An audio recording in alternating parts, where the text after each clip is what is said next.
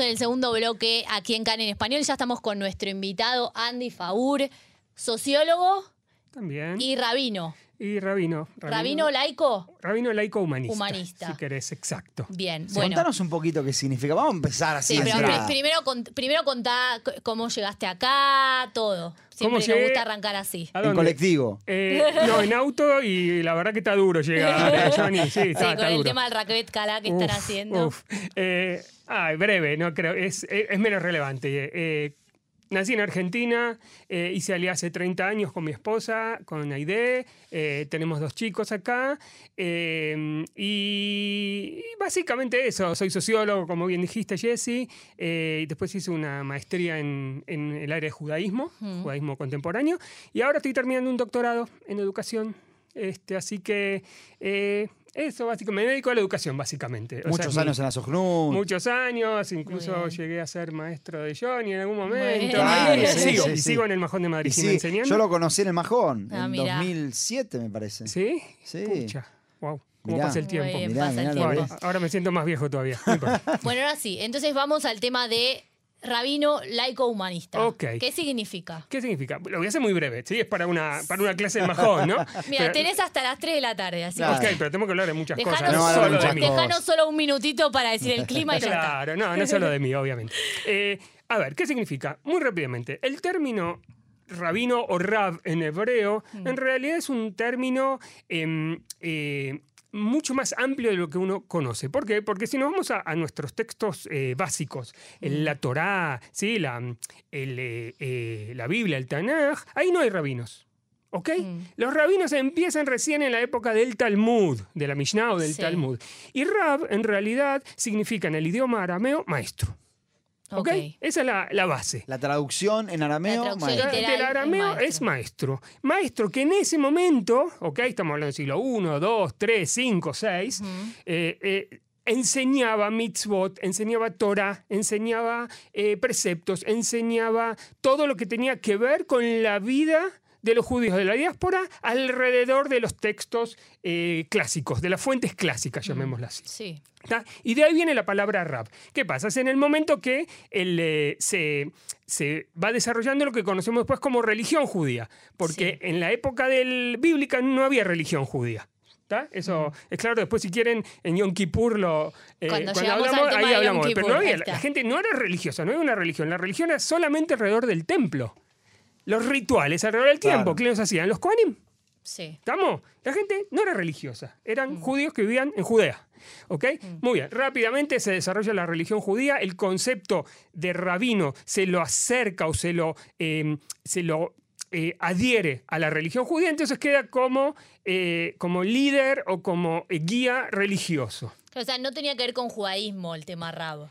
El rab, no, sí, tenía que O ver sea, con judaísmo, sí o sí. pero menos con el tema religioso, digamos. ¿Sí? O sea, Más con el tema de liderazgo. de liderazgo. Claro. ¿Sí? Que el liderazgo era maestro, educativo. Claro. ¿Está bien? Claro. Bueno, después eh, rápidamente lo que hicimos nosotros es, y esto eh, hay, hay que estar de acuerdo con nosotros, el judaísmo no es una religión, es una cultura. Es la cultura del pueblo judío. Esa es la base. Es la base. ¿Qué es nosotros, perdón? Nosotros, que- los que, los ¿A que nos definimos como laicos. Ah, porque es un movimiento, digamos. es un laico. movimiento, es, es- A ver, es gente primero, Johnny, después Sí. es un... Sí, tenemos un movimiento, o sea, básicamente eh, tenemos, este, eh, nos formamos en, en institutos. Eso, tenemos, hay, hay organizaciones, Sí, como claro. es? Espera que termino de decirte Sí. lo de Rabino Electrista. Entonces, ¿qué pasa? Nosotros tomamos el, el, el concepto, sin problema, con gusto.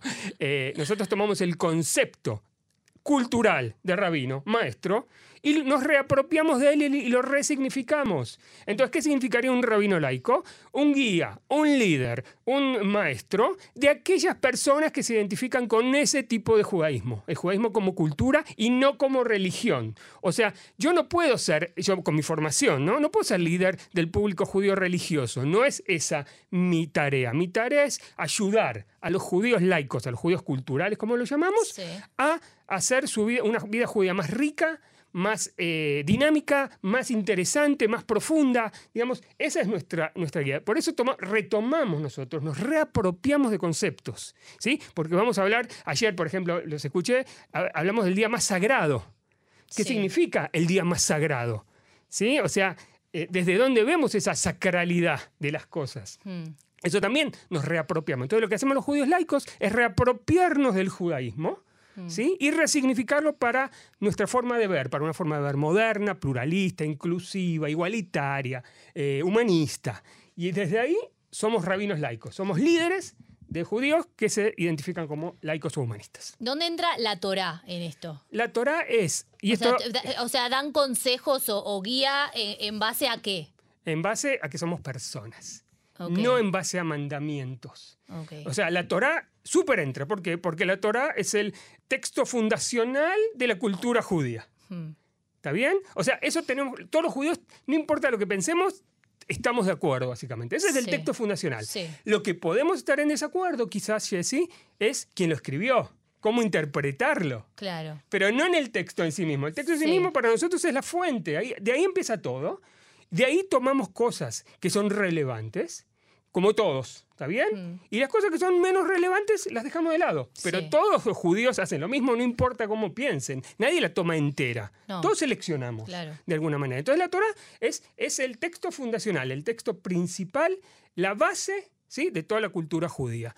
Y, y en lo que diferemos es, en lo que nos diferenciamos es en la interpretación o el origen que Claro, tiene lo que este es texto. Alajá, no. Alajá ya es otra cosa, porque ya, ya tenés que ir a. Por ejemplo, nosotros estudiamos también mucho Mishnah, Talmud, Sí. Shulchan Aruch, todos los textos Claro. estudiamos. Lo que pasa es que para nosotros no son autoridad. Esa es la Claro. diferencia. Los estudiamos como una forma de enriquecimiento, para conocer lo que nuestros sabios escribieron y pensaron hace 500. Como quien estudia Platón en la facultad cuando estudia Derecho, digamos. Sí, no. ¿Cuál es la diferencia, Johnny? El, cuando yo estudio Platón, o, o vos, o cualquiera, no es algo mío. Lo estudio externo. Esto que estudio es algo mío, es de mis antepasados. Claro. Si bien no es una fuente de autoridad divina, es algo que escribió mi antepasado. Yo me siento muy identificado con eso. Con Platón por ahí menos. Claro, no- es una autoridad, no es como decís, es un rabino, es una autoridad. Claro. Es un judío igual que vos y que yo y que todos. Un sabio, llamémoslo que eran Un bastante sabio. sabios los que escribieron estos textos, Sí. con mucho respeto, Sí. eh, pero, o sea, pero eran seres humanos como nosotros. Sí. Entonces, en ese sentido, eh, la- la- la- la- el acercamiento, la perspectiva que tenemos de estos textos es distinta a la de una persona religiosa. Claro. Explícame, Andy, y Sí. después de esto nos ya nos metemos con Kippur. Dale. La diferencia entre, entre perspectiva religiosa y cultural. Que el judaísmo es una cultura y no una religión. Exacto. Generalmente, Johnny, lo que hacemos eh, para facilitarnos la vida, es decimos, ¿qué es el judaísmo? Una religión. ¿Está bien? ¿Por qué? Porque como las otras religiones, cristianismo o islam, son realmente religiones, ¿sí? Entonces, la hacemos fácil. ¿Qué es el judaísmo? Una religión también. Pero el judaísmo va mucho más de una, de una religión, va mucho más de una liturgia, va mucho más de los preceptos. Una cultura es algo mucho más global. O sea, la cultura judía incluye la religión judía. ¿Entendés? Entonces, ese es el punto. Uno de los componentes. ¿Por qué? Porque parte de la cultura judía es la comida. Y parte de la cultura judía es el folclore, y la música, y el periodismo, y el arte, y la literatura. Todo eso es parte de la cultura judía y una parte es esa religión. Para algunos de nosotros, judíos, esa parte religiosa incluye toda la eh, incluye todo. Claro. Pero la mayoría no. O sea, para que se, en términos numéricos, solo el 20% de nuestro pueblo sigue la religión judía de acuerdo a los preceptos, de acuerdo a la laja ortodoxa. Solo el Mira. 20. Entonces, si llegamos a definir el judaísmo como una religión, la mayoría quedamos afuera. Claro, solo el 20. Solo Claro. el 20. Es- Entonces, si lo definimos como una cultura, incluimos a todos. Dentro de estos todos hay religiosos ortodoxos, ultraortodoxos, laicos, Además, teniendo en reformistas. cuenta esto que vos dijiste, que nadie agarra toda, todo completo. es Absolutamente. el que dice también. eso no dice la verdad. Claro, es imposible. todos elegimos eh, qué parte se acomoda o se adecua o se, o se es, es, es, es, eh, eh, eh, es relevante para la forma de pensar de cada uno de nosotros. Hay textos en la Biblia, en, el, en la Torah, en el Tanaj, eh, que son complejos. Y muchas veces la- los actores más ortodoxos, para no entrar en esa complejidad, lo dejan de afuera. Claro, Sí. pero lógicamente, yo también lo haría, Claro, ¿entendés? claro. Pero yo no, fácil, yo me o- meto o hay en ese... temas que dejen no tocar también. Por supuesto. Por ejemplo, siempre la historia de Dina siempre estuvo Eh, eh, medio ahí está, oculta ahí, como nadie la exacto. cuenta, ¿viste? Como Exacto, que esas dos- hay, eh, hay- De las 12 tribus y los 13 hijos hay, hay, hay mucho que hablar. Hay fuera mucho que la- hablar. Claro. ¿Entendés? hay mucho que hablar. Entonces, sí, sí. Eh, Y fuera de lo que estás contando vos, que no vamos a, a entrar en, No, en no, detalle. no, no, por eso. No, quiero, quiero, quiero que me cuentes un poquito entonces qué significa este día, como decías, el día más sagrado, Yom Kippur. ¿Qué significa desde una perspectiva? Primero vamos con los básicos y después qué significa desde una perspectiva humanista o, o laica. El, el judaísmo siempre fue evolutivo, siempre, ¿ok? Si uno se guía en, el judaí- en lo que decía la Biblia, nosotros no tenemos nada que ver con eso. Nada que ver. Estamos alejadísimos de todo eso. ¿Ok? Eh, ¿Por qué? Porque, y este es uno de los secretos del judaísmo, es interesante, muy probablemente sobrevivió, a diferencia de otros pueblos milenarios de esta zona que desaparecieron, por la capacidad que tuvo de adaptarse, de cambiar, de evolucionar, de integrar, de, sí, de hacer todas, eh, toda una serie de, de- movimientos o de, o o de tener pensadores increíbles, digamos, durante toda su historia, para adaptarse y, y da- y dar respuesta a, una, a, a situaciones eh, particulares en las que vivían los judíos. Si nos vamos a la Torah, ¿sí? Yom Kippur, ¿está bien? Era el día en que el sumo sacerdote, ¿sí? el Cohen Agadol, entraba al Kodesh Kodashim. Él solo entraba y él pedía perdón por todos los judíos, por todo Sí. el pueblo. ¿sí? Los- el resto de los judíos no tenían obligación de participar de, esa, de ese ritual. Es interesante. Pero ¿qué pasa? Cuando se destruye el templo, ¿ok? Cuando nos quedamos sin Kohanim, cuando nos quedamos sin, sin, em, sin, eh, eh, eh, sin, la, sin la, la posibilidad de peregrinar o de ir a eh, hacer los rituales al templo, Sí. cambia todo, completamente la estructura del judaísmo. El judaísmo bíblico cambia y se, y se transforma en talmúdico. Y en el judaísmo talmúdico, Johnny, tu pregunta, las costumbres, las tradiciones que tenemos vienen de ahí y no de la Biblia. La mayoría vienen de los textos, eh, digamos, de la Mishnah del Talmud y este, de los Geonim, de los sabios y todo el resto ¿sí? de nuestros sabios de aquellas épocas de la Edad Media. ¿Está bien? Por ejemplo, las prohibiciones de Kippur, ¿está bien? Mm. ¿Qué dice eh, en la Biblia para decir? Afligiréis vuestras almas. Eso es lo que dice la Biblia en Yom Kippur. ¿Qué significa afli- afligiréis vuestras almas? Nuestros sabios toman eso y la interpretan como cinco prohibiciones, que son las prohibiciones que rigen hoy en día. Pero Sí. si nos, si nos eh, eh, atenemos directamente al, al texto bíblico, afligid tu alma. ¿Cómo lo afligís? ¿Cómo lo afligís? Claro. Entonces uno va ahí. Es muy Entonces, abierto. Es claro, eh, está abierta la interpretación, ya, exactamente. Entonces lo que hacemos nosotros es estudiar mucho. Lo mismo con las provisiones de Shabbat, ¿no? Las posiciones Shabbat eh, que vienen de, de, la- de lo que no se hacía en el templo, Claro. de las 39 malajot, melajot, Sí. melajot. Pero, eh, exacto, pero que. en- eh, obviamente que en el templo no se hablaba por celular, ¿está bien? O no, o no se transmitía por la radio, discúlpenme. Son interpretaciones posteriores de nuestros sabios, de todos los sabios, que, que nosotros como judíos laicos culturales no estamos obligados a seguir. Si las entiendo, si las respeto, no las sigo, porque no son relevantes para mí. No son relevantes para mi forma de vida judía, eh, laica, humanista, eh, eh, pluralista, inclusiva. ¿Está bien? Que, que es así. Entonces, ¿qué pasa? Y Esto es el, el Yom Kippur tradicional que se sigue por lo menos hace 1500 años, por decir un- algo, exactamente. Nosotros vamos más profundamente, Johnny. Nosotros estudiamos lo que es, lo que te decía recién, lo que es Yom Kippur y tomamos la esencia. Tomamos el contenido y no el, el amatefet, no el alrededor de eso. ¿Estamos? Entonces, ¿qué decimos? Eh, pues esto, eh, yo diga, es el día del perdón. En, en realidad no es el día del perdón, es el día de la expiación. ¿Está bien? Esa es la traducción correcta. Claro. Porque yo digo, ok, es el día del perdón. Yo no sé quién de nosotros en estos días se pone a pensar, a ver, a quién le hice mal y le tengo que pedir perdón y...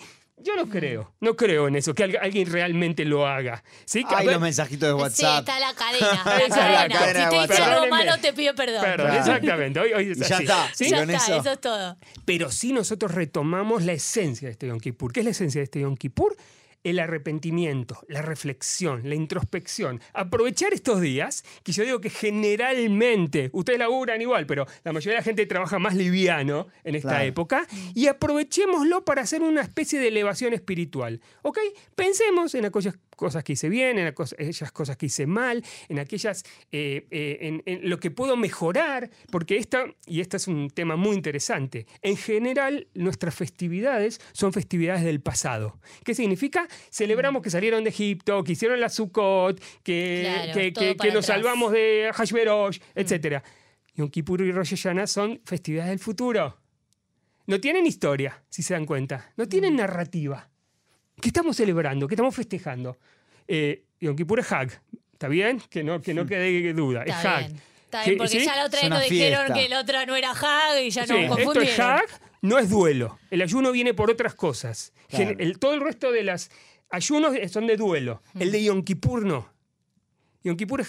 En realidad es al revés. En la época de la Mishnah se festejaba Yom Kippur. Porque, claro, ¿qué, qué estamos celebrando? No muchos saben qué estamos celebrando. ¿Qué estamos celebrando? Estamos celebrando la segunda bajada de Moshe de Arsinai con las segundas tablas de la ley, porque Dios perdonó al pueblo judío del, eh, del het, del, sí. eh, pecado Del del becerro. becerro. El ayuno, el, eh, las prohibiciones, Eso es posterior.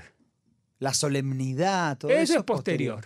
Mirá Todo eso se fue conformando con el tiempo, Giovanni. ¿Por qué? Por, es- por estas características que va- van tomando nuestros hagim. Nuestros hagim van evolucionando todo el tiempo. Le vamos agregando tradiciones, le vamos agregando costumbres, le vamos agregando comida, le vamos agregando música, le vamos agregando todo tipo de Porque, cosas. por ejemplo, vos me preguntás por Yom Kippur la tefila en sí, ¿no? La clásica, y yo digo lo que dijimos recién. Un etane toquef es el ejemplo. Por ejemplo. Y un etane toquef es quién se va a morir. No es, bueno, vayamos a festejar. Exacto. O con Nidre, que es complicada O con también. todas Sí. nuestras promesas. se, se borran. Todo lo que hicimos, todo lo que hicimos mal en el año se- Ahora, Ahora, eso yo lo hago frente a Dios. Sí. ¿No? Y, y como laico, Yo no, no lo hacemos. Nosotros no tomamos esto en el sentido religioso. ¿Está bien? Nosotros eh, intentamos tener, después te voy, a, te voy a leer una cosa muy linda, intentamos tener una vida correcta todo el tiempo. ¿Sí? O sea, y no esperar un día, o sea, soy un malvado todo el año, Claro. ¿sí? soy un desgraciado eh, todo el año, pero Yom Kippur lo Kippur, man- respeto. mando el mensajito, Ahí está, mando la mando el mensajito, lo respeto ahí y me la ve de todo. No, al revés. Y yo te, te va a gustar después lo que te voy a leer.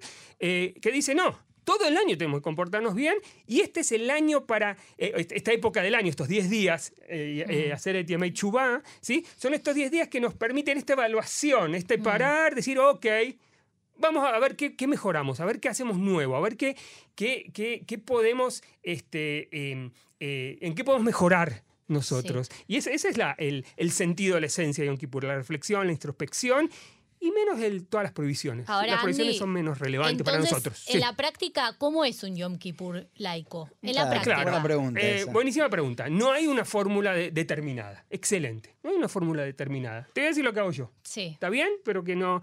Por ejemplo, nosotros en casa eh, hacemos Seudá Mafseket. ¿Está bien? Hacemos la Seudá Sí. porque es una Seudá festiva. La Antes de- anterior, la anterior al ayuno. al la anterior al ayuno, exactamente. La hacemos, de nuevo, no importa el horario, hacemos Sí. algo lindo, algo festivo, porque es un día especial. Y esto vamos a hablar ahora si quieren. Sí. Es un día especial. En casa, durante todo el Yom Kippur, no se cocina. El- pero no se ayuna. El que quiere comer, Cocinan come. antes o comen lo que hay. Come lo que hay, lo que quiere y cuando quiere. No hay, no hay servicio de. Claro. no hay servicio de- claro, mi esposa, ¿no? Este, es, la, es la que cocina, vamos a decir la verdad. No hay servicio de cocina ese día. El que quiere come, el que no quiere no come. El que quiere ayuna, el que no quiere ayuna. Pero es un día que no prendemos la tele. ¿Está bien? Mm. Pero porque decidimos no prender la tele. Claro. Los celulares están ap- apagados. Mm. Si hay que, pero en general no suenan, así que. ¿Está bien? Y yo me dedico a leer. Me, me gusta leer li- literatura judía. Porque te Sí. ayuda a vos a reflexionar, a conectarte o por Claro, qué. exactamente, porque me ayuda a vivenciar, a sacarle el jugo a este día. ¿Está bien? Generalmente no tenemos tiempo para leer. Claro, ¿Está bien? ¿verdad? Eh, Sí, ok, no, tenemos verdad. un día entero, ¿sí? Que yo puedo leer literatura judía. ¿Está bien? ¿Y qué lo hace especial? Y esto te iba a decir eso. Cuando hablamos de algo eh, Mekudash, Kadosh, ¿no? Kiddush, todas esas cosas, en realidad el Shorish, la palabra, la, el- el- el- la- el- la raíz de esta palabra, en realidad es especial o separado, no sagrado Mm. especial o separado. Y hay un autor excelente que se llama... Areyat Mekudeshet Li- Najón. Eh, Está eh, separada. eh, Areyat Mekudeshet Li. Sí. Eh, está consagrada, para mí. Consagrada. Consagrada para mí, es la traducción. Entonces, eh, hay un autor que se llamaba Abraham Yoshua Heschel, increíble, que él hablaba de la santidad del tiempo. Lo que hacemos los judíos es santificar los tiempos. ¿Qué son los Hagim? Tiempos sagrados, tiempos especiales. Claro. Y la cuestión de que nosotros hacemos los judíos laicos es llenar de contenidos relevantes esos tiempos sagrados. Mm. Con reflexión, con textos, con eh, música, con eh, poesía, con arte, con literatura. ¿Está bien? Que eso nos ayuda a, ll- a llegar a esa elevación espiritual en vez de la tfila. Me preguntaste antes, ¿nosotros rezamos? No rezamos generalmente. Yo puedo ir a un Betacneset y rezar, no tengo problema. Pero no lo hago por, eh, en Por mi vida- obligación. por obligación o en mi vida judía diaria. No es relevante para mi vida judía diaria. Pero si alguien me pide ser parte de un miñán, sin problema. No somos antirreligiosos. Eso generalmente Andy, se traduce sí. mal. No, somos está muy bien lo que, lo aclaraste. Quería hacerte una pregunta. Dale. Vos al principio de la nota decías como es un movimiento. Sí. Ahora, todo lo que estás describiendo de tu Yom Kippur Sí. es muy individual. Sí. ¿Hay algún tipo de, de práctica colectiva de, de los laicos en el sentido de, por ejemplo, hay un templo, entre Sí. comillas, no sé cómo decirlo, Claro. un centro laico donde van y estudian todos juntos o, o algo, tenemos comunidades, pequeñas comunidades, en donde se reúnen generalmente. Yo en mi barrio no tengo, no viajo, ¿sí? En, en, Sí. en Yom Kippur no, no- no viajamos. De nuevo, podemos viajar, pero no, Sí, yo no esa- viajo. es Nos- individual, es nos una quedamos en el individual. barrio. ¿sí? Un par de veces hice unas reuniones así con jóvenes para reflexionar un poco, para, para Sí. trabajar este tema. Hay- tenemos comunidades en donde trabajan el, eh, en donde se trabajan los temas, o sea, se reúnen, por ejemplo, a la hora del Colnidrea, a la hora de la Neilá, a la hora del Iscor, y eh, leen textos, o, o- o discuten, o charlan, o por ejemplo en Argentina, te voy a contar algo que empezamos hace muchos años y todavía sigue, después hay en Uruguay y en Brasil, algo que se llama Noche de Reflexión. Después del Colnidrey se hace en, en Buenos Aires una noche de reflexión, cientos de participantes, cientos Mirá. de personas que vienen a escuchar un panel, ¿sí? Que va a hablar sobre el perdón, Sí. o sobre la democracia, o sobre algún tema relevante que, llena el que- espíritu. claro. Que llena el espíritu. Claro, porque no están en contra de la espiritualidad. Para nada, somos muy espirituales. Ahora, Claro. Nada Andy, religiosos, pero per- muy espirituales. Perdón, estamos eh, cerrando Ahí, el un programa. ¿Vos querías leer algo? Sí, si me dejan, Sí, por Sí. quiero leer porque me gustó mucho y es una persona justamente religiosa. ¿sí? Nehama Leibovich, no sé si la escucharon, la Mm. hermana de eh, Yeshayahu Leibovich, que, decía, que dijo así, que me parece que es el mensaje de Yom Kippur. Dice, en mi niñez nos decían en la escuela que era importante comportarnos especialmente bien durante los Yamim Noraim, durante toda esta época, entre Rosh Hashanah y Yom Kippur. En casa de mi padre me dijeron que eso era verdad, pero no- que no era menos importante comportarnos bien entre Yom Kippur y Rosh Hashanah. y yo creo que este es el mensaje. O sea, todos los días del año tenemos que Sí. ser personas, vamos a Claro, llamarlo no así. es solo Yom Supuesto. Kippur. No solo estos 10 días, porque uno pide Silihá y son las Silihot, y- Mm. no, sino todos los días. Y estos días en especial que nos permiten este espacio eh, importante, lindo, eh, sagrado, si queremos llamarlo, no me molesta usar esa palabra, eh, y que nos permite que el año que viene seamos mejores personas, mejores judíos, mejores personas, mejores seres humanos. Excelente Perfecto, mensaje. Perfecto.